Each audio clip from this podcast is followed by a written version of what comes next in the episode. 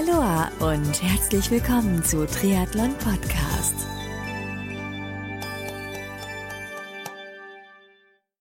Aloha and welcome to another episode of Triathlon Podcast. My name is Marco Sommer and I've been on the ISPO 2016 in Munich recently to check out new ideas, technologies, which could be interesting for triathletes and discovered a very young startup named Kinematix from Portugal who have a very interesting wearable tech product named Tune in their pipeline. I've met their CEO, Paulo Ferreira dos Santos, in order to find out more about their products and the idea behind Tune, the opportunities which Tune is offering for runners and triathletes, their own podcast channel, goals they want to achieve in 2016, and much more. I hope that you will learn a lot during the next minutes and that you enjoyed the recording. And now let's hop into the interview with Paulo Ferreira dos Santos, CEO of Kinematix.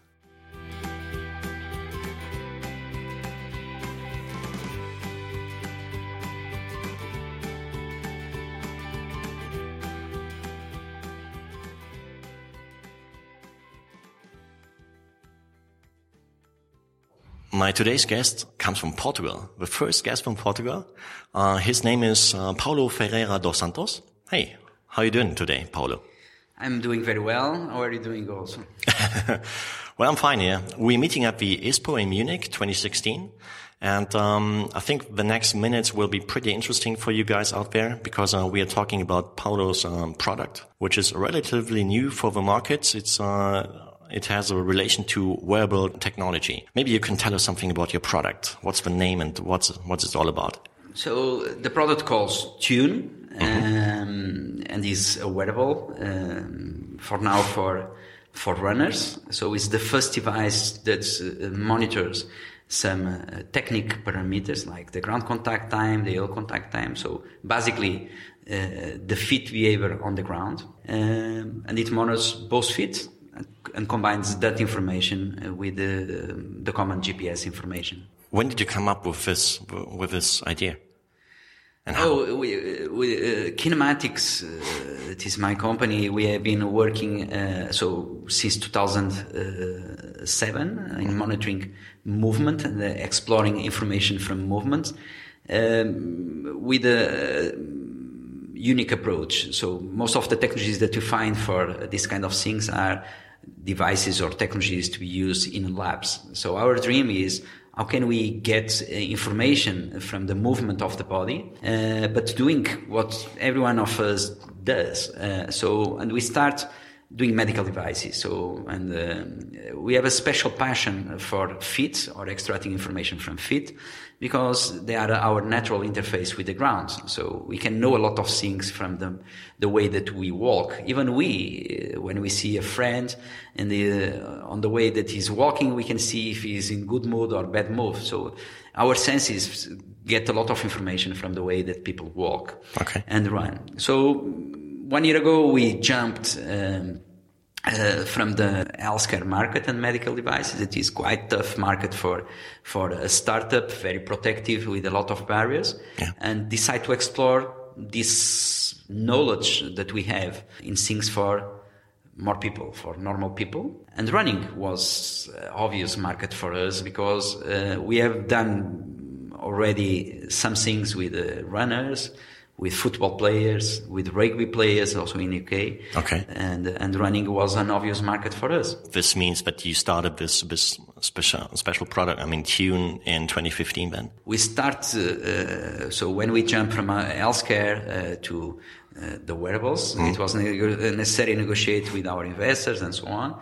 So we start um, developing Tune on 2nd of February 2015. So it's a date Almost that I have in one my year memory. ago. So he's doing one year. So we work quite fast, and that it was possible because we have uh, a strong previous knowledge. So building a physical product is is is hard, but we are used to do it. Um, my team is is used to do it. And um, as we already was dealing in monitoring pressure inside of the shoe, that is very difficult technologically because the shoe is very difficult and tough environment. And most of the sensors in the market, they don't last uh, for uh, more than some steps. Um, so we could do it so fast and uh, supported with uh, great knowledge uh, from uh, from coaches and organizations that are together with us, and it was like that. So you you were mentioning a kind of uh, venture capital. So this you you raised venture capital beforehand or in 2015 then? No, we raised. Uh, I started this company with my own money. Yeah. Um, and we have done it like that for almost 20 years. So I raised the first, uh, the first venture capital money in uh, June 2008. Okay. Um, and since then we have um, two or three rounds. Okay. And what have you been doing beforehand? 2008? Oh, uh, What's your background? This is uh, Kinematix is my fifth company. Honestly? Uh, so yes, um, so I was arriving to the 40s um, with ambition of doing um, an international business. So all all the other companies that I, I run, they were uh, more working in the, in the Portuguese market. But um, uh, I always had. Uh, very good international relationships and want to explore them. Okay. So I was arriving to to to to the 40s. So I went to the university again to do a master in innovation, technology, entrepreneurship, Wow. uh, to see what people were researching there that could be interest me. And when I pick a, a device from there, I sold my company and I picked that money and reinvest on this company. Great. So you're um, basically a serial entrepreneur. I like to build things. Okay. is is a fact. Is a fact. I mean, for sure. I mean, getting out of a comfort zone. Yeah, to do I like. something new. I feel. I, I, I, feel. I feel very comfortable in my uh, zone of discomfort. this has been a, a great, great experience. So I deal with a. I have a very young team, but very committed, very experienced. So I'm getting older, but I'm a, a great believer on this new generation of uh, young people that is arriving to the market. They are uh, so they make me young and, and they push me and they challenge me. So with a lot of difficulties, because running a startup mainly in Europe when we are intending to do a physical product startup, so we do the hardware, we develop the hardware, but it is um, quite complex and difficult to convince the investors. But uh, my team generates me the fun that I need to to to, to still running. Okay. So how big is your team? How many people are working for? So at for this moment we are uh, 26, 26 people. So it's a small army now, a small army now. Uh, very multidisciplinary. So we have electronic engineers, software engineers, but between the electronics and the software, there are several specialties. So we have guys that uh, uh, from uh, artificial intelligence, since guys that are web developers, Yeah. designers, marketeers. We have five different nationalities. We have people working for us in uh, in in, uh, in different countries. So we have one person in Belgium, Okay. another two people in the US, a Dutch guy working from uh, for us from Vancouver. So it's quite quite quite interesting. Great. Talk about your, your product. I mean, Tune. How does it work exactly? It was a challenge uh, because when you are uh, jumping from medical devices and uh, to wearables, you jump from a, a cost or a price point from, let's say, 1,000, 2,000 euros to a product that cannot cost more than 200 euros. Uh, so it's a big jump. Um, mainly when you you are intending not give up of the quality of the data and the quality of uh, of the solution. And in our case, um, it was a other challenge because most of the technologies that you see for runners, a smartwatch or whatever is one device, one runner. But as we are monitoring fit, we, are, we need two devices per runner because uh, one of the important aspects for a runner or even for a biker is to uh, assess the symmetry, uh, how the left is behaving compared with the, with, uh, uh, with the right. Like, I was always intrigued why so many technologies for running and no one uh, on the fit. So the fit is what uh, make you run. Exactly, So, yeah. uh, we need we need to get that information, and and the challenge was using parameters that any coach use now, but for some steps. So normally, if you are going to, uh, you have a coach, they videotape you for some steps to see your ground contact time. How do you apply the forces on the ground and the hill? And and and uh, so the basic question that we intend to reply to to or to answer with Tune is.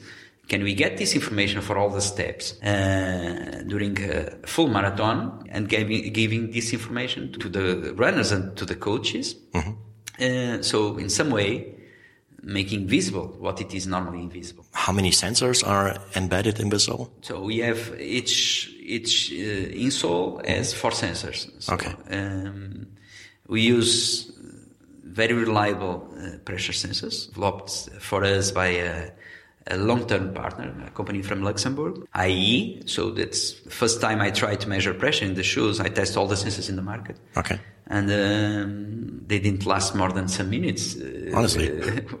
so I knocked the I knocked the door off these guys. Not very Luxembourg. convincing then. Yes, and I I asked them, can you develop sensors uh, for this particular uh, proposal? Mm-hmm. Um, and they were really nice because they said, uh, Paulo, we tried before and we failed. You want to try again?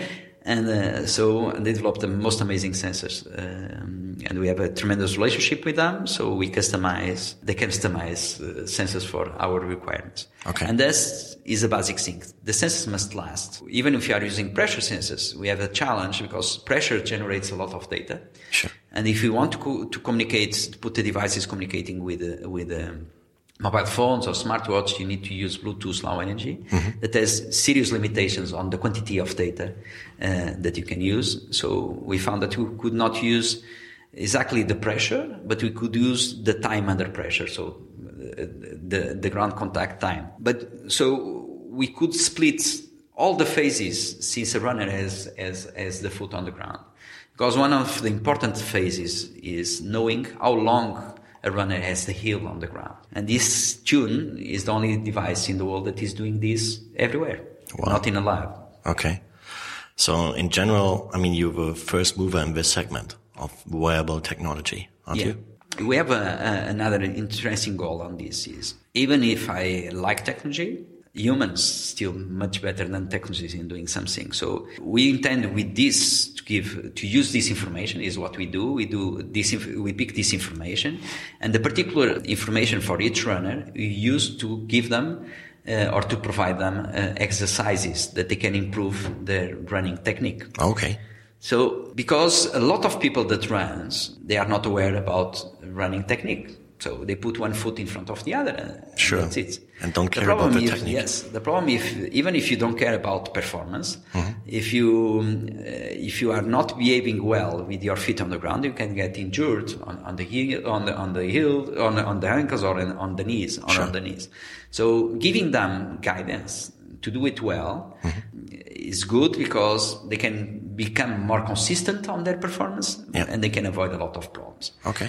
Said that, we have also another goal is putting the coach on or improving the productivity uh, of the coach.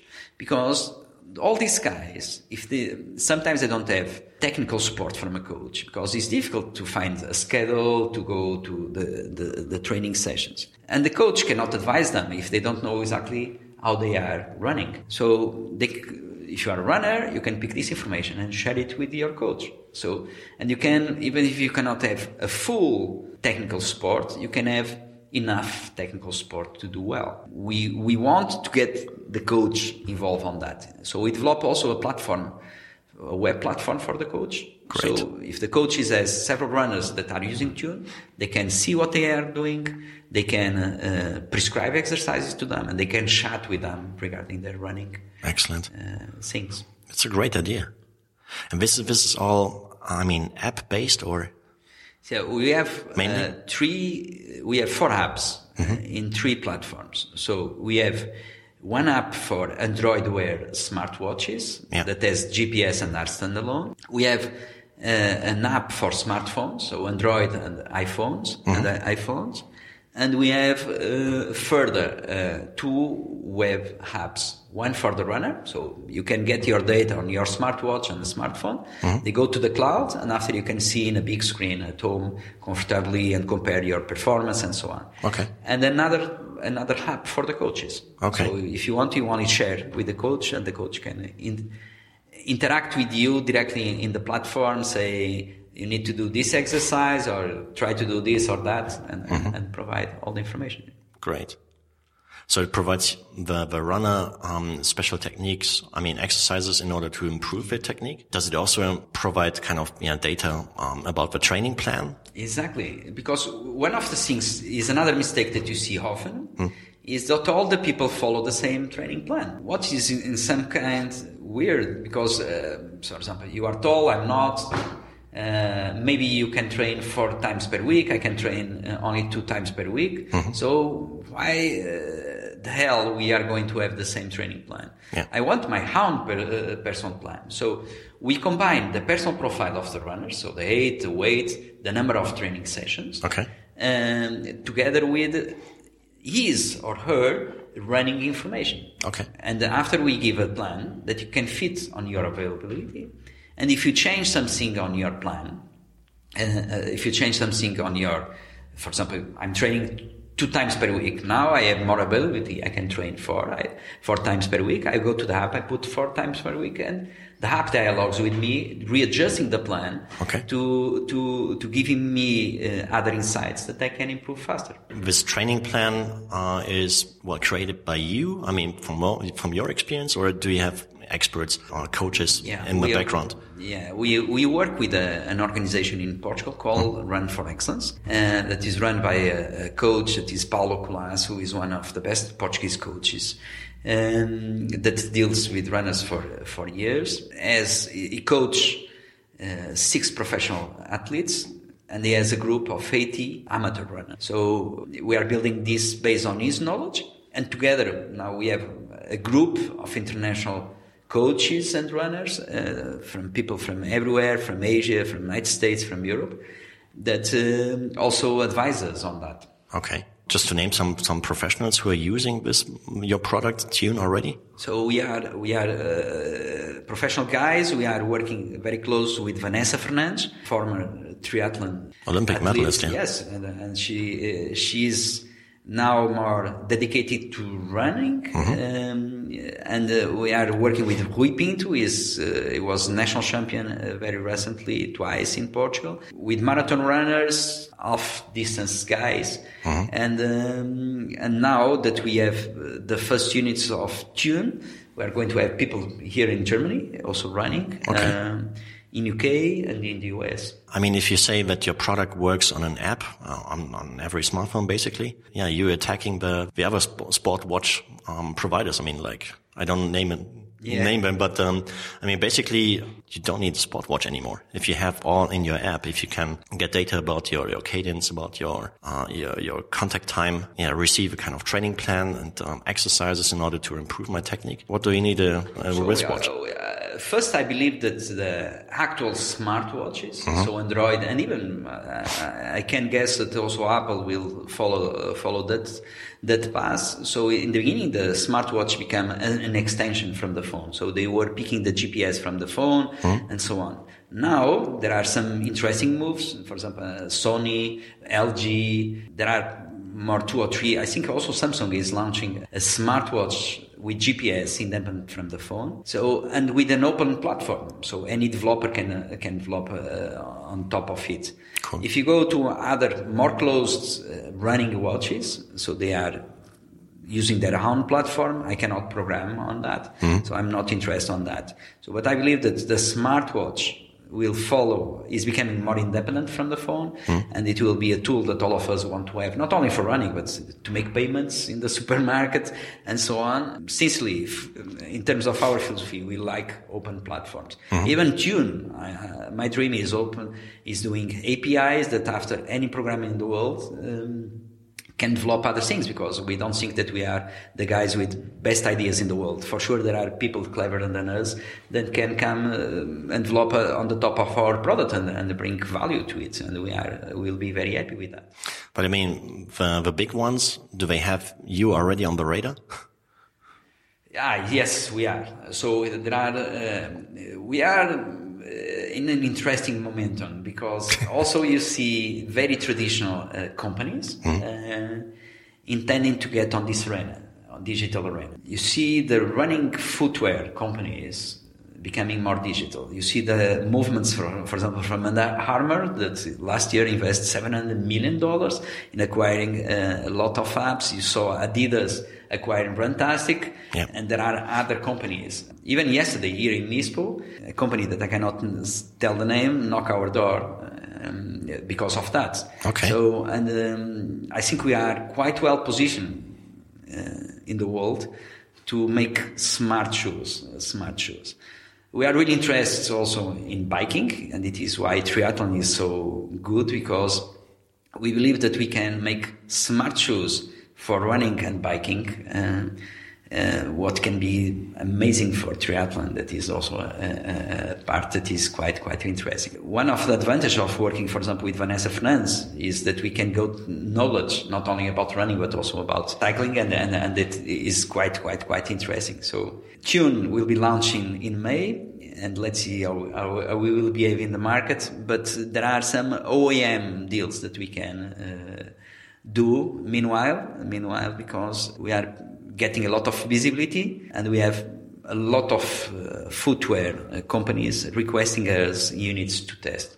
So it means that the product is not available yet, but it's going to be available in May. Yes. The product will be available in, in May.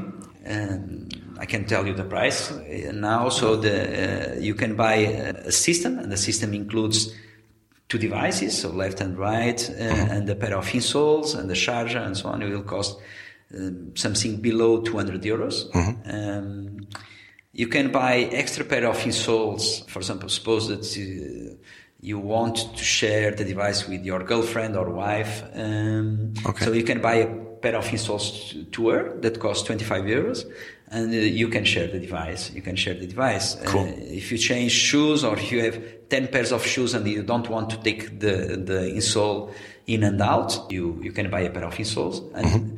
you attach the device. We follow a different strategy of most of the guys that are putting, developing technologies for shoes.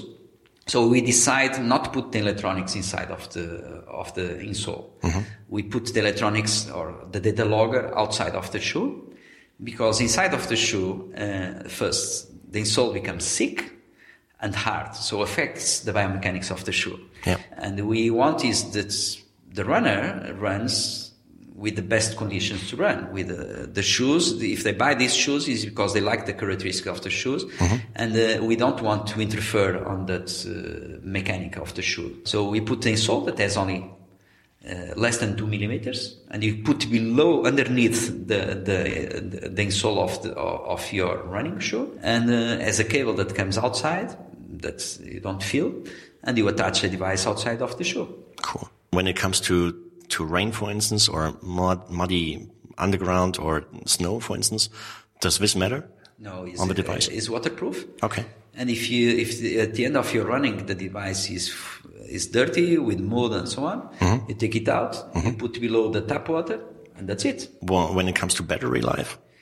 Battery life is eight hours, running hours. Okay. So if you run one hour per day, you need to recharge every week. That is the key point is how, and this is where Kinematix is quite, quite, quite good. We play with a lot of sensors, mm. but we are even better in not sacrificing the quality of the information, uh, but at the same time doing a, an excellent uh, battery management. And the production of a product will take place in Portugal, or no? Uh, so we are dealing with a contract manufacturer in mm-hmm. France. We are, we are quite happy in, in so we deal with a industrial design company in Holland. Yeah. So it's very multinational. And we are quite happy because we are going to do everything in Europe because for hardware companies in Europe, normally they need to go to US to pick skills because they are the American startups are doing this for for longer, mm-hmm. and we want to beat the, the Americans competitors, and uh, it is good that we can do everything in Europe, so we don't need to go to the enemy or adversary side to pick skills to pick skills. So I'm quite quite quite happy. Uh, we and we are doing also some parts and, and uh, relevant parts in in Luxembourg. I mean, you named some yeah some professional athletes who are using the insole already. Are you looking for for further more? Yes, we uh, we are really interested in in getting all the opinions, positive or not, mm-hmm. from all all the guys that you, that we can have. If you know some some people here in in, in, in Germany that is uh, interested in testing and provide a fair opinion about uh, about the system, we are really really interested because it's a never-ending process of learning and improving, and sure. we like that. So means for you outside, um, if you have further questions to to Paulo's product, I mean the, the tune insole um, produced by Kinematix. What's the best contact point to, to get in touch with you on the website or? Yes, on the website you, you can go. My, our website is www.kinematix and kinematix finish with an X mm-hmm. dot pt mm-hmm. dot pt uh, and you can go there or you can email me directly. So I'm open to to talk with uh, everyone. Uh, my my email is p.santos at kinematix.pt. So it is quite easy. So uh, we, um, I never know where are the good ideas and the good insights. And uh, so uh, my role as, as, CEO is to have my radar always on. okay, cool, excellent. At the end of 2016, what do you want to have achieved? Uh, so as I said, I, uh, we are going to launch uh, the products the products in uh, in May. So mm-hmm. I would like to arrive to to Christmas uh, this year with a, a, good amount of units on the market for sure. I, I, I cannot quantify them, but but I would like, and I would like to close a OEM deal until the end of the year. Okay. That will be great. And you're selling your product via online shop or by dealers? Yes, for now we are going to sell online. So we are going to sell through our web uh, shop, but also with online retailers. Um, uh, we hope also to use some uh, German online retailers. Mm-hmm. We've been, uh, ISPO has been good also to, to, to connect with uh, this kind of people. Um, Amazon and all these uh, companies, but also some some German ones. Okay. I can tell you that Germany is is is a key market for us, the test market. Mm-hmm. Maybe you don't know, but uh, in the proportion of the population, Germany must be uh, the country in the world with a more a bigger, higher ratio of uh, people that run. So it's quite interesting for us. Great. And and what about your own home market, Portugal? Is a, a yeah, big thing it's running? Good. It's really good, but uh, it's much smaller in, in terms. But a lot of people run, so the weather there is quite good, and people are uh, uh care about uh, getting fit, and and and so is is a very interesting uh, market. So uh, I think all all European countries are um, very interesting. US we are going to do, to sell also directly there mm. online. There are other Asian markets that we are looking for for uh, partners there because are much more complex. Like Japan, for example, is uh, quite quite quite interesting market. A lot of people run there. Last question, because um, what I also noticed uh, when I was preparing for this interview is that you have a podcast out there. Yes. Uh, how did you come up with a podcast idea?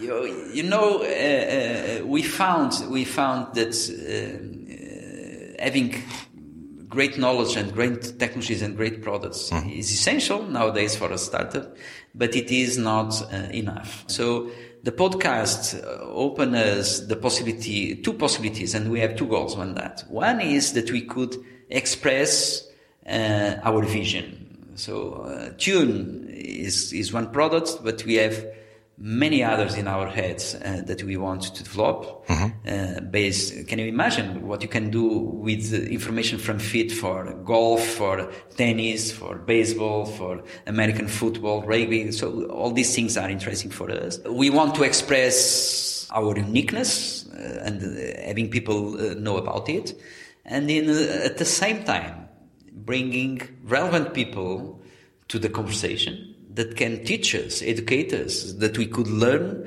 that we could get inspired uh, by them. So, uh, so as a double purpose. Uh, so even if you don't want buy tune, you must listen our podcasts because um, for sure you will find them interesting and you will learn something. Absolutely. Yeah. I strongly recommend it because um, I was listening to, to three episodes already and uh, they are professionally made, very interesting interview guests and uh, I'm looking forward for the next episodes. Yes. The title is Wearables Progression mm-hmm. of, of, of, of, the podcast. Yeah. And, um, and, and we chose the name, uh, including the name Progression, because uh, all the people now talk about smart wearables and so on. So everything becomes smart, uh, uh becomes smart. So we want is really what are the wearables that can progress in becoming useful for for us that we can use not for six months but for six years or sixty years or whatever. So it's true, and it is why we shows including progression. We believe that we are uh, on the wave of the wearables that will progress, and Tune is the first example. Excellent. And what I also checked out well, was your YouTube channel. It's a pretty nice one.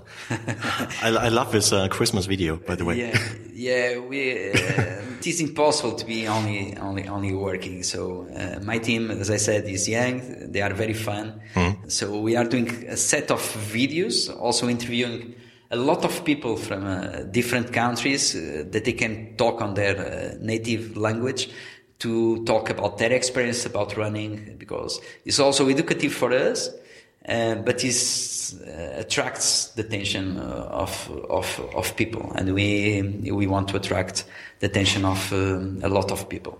Great. Paulo, thank you very much for the talk today. For you guys out there, check out the website www.kinematix with an X at the end dot pt. And uh, if you want to test the product, um, yeah, as Paulo said already, you can drop him an email yes. on p.santos at kinematix.pt.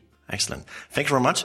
Um, all the best for 2016 that you and your team uh, achieve all the goals which you have set. Uh, you, you're definitely on my radar. yeah, thank you very much uh, for this opportunity. It has been a great talk. Sure. And I wish you also a lot of luck for your uh, podcast. Excellent. Thank you very much.